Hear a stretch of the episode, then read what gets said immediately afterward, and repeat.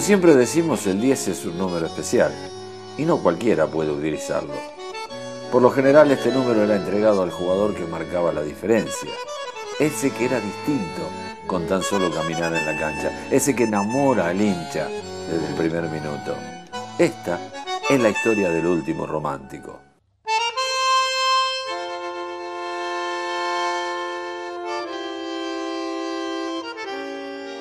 Comenzó a llamar la atención de todos en su debut, pero nos empezó a cautivar con la selección juvenil por allá en 1997, ganando un campeonato sudamericano sub-20 y meses después consagrarse campeón del mundo sub-20 en Malasia, en donde él fue pieza clave para conseguir levantar el trofeo.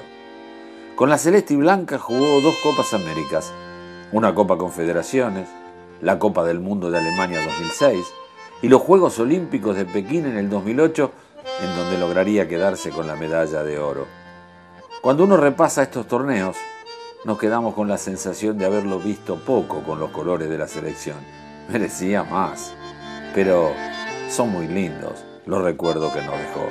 Vamos a volar en este cuento. Viajamos a España.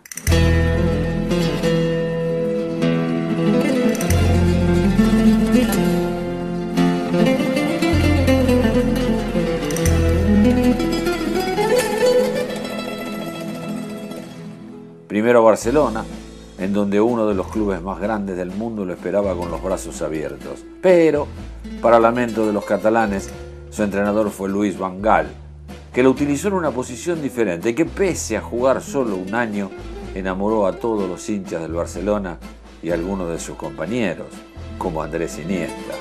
Pero su viaje por tierras españolas lo llevó al Villarreal y ahí sí desplegó todo su fútbol.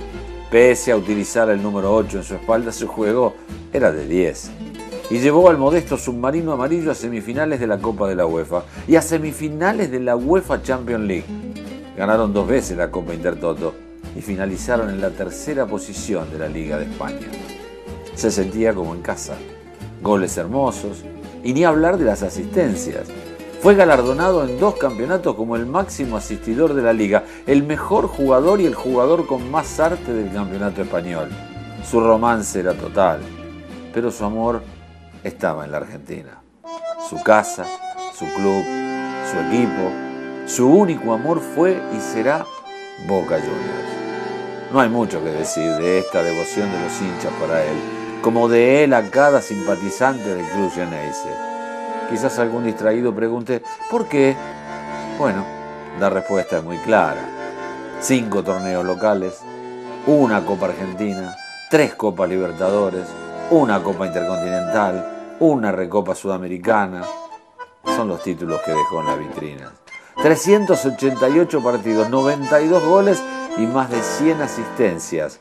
Los números que lo colocan entre los seis jugadores con más partidos en la historia del club ídolo máximo del equipo de toda su vida, en donde convirtió goles de todos los colores, en donde dejó jugadas que serán repetidas una y otra vez cada vez que se hable de Román.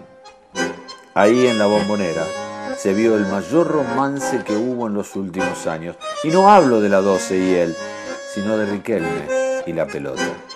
Esa que acariciaba cada vez que le tocaba tenerla cerca, esa que trataba de la mejor manera, esa que besaba cada vez que tenía la ocasión.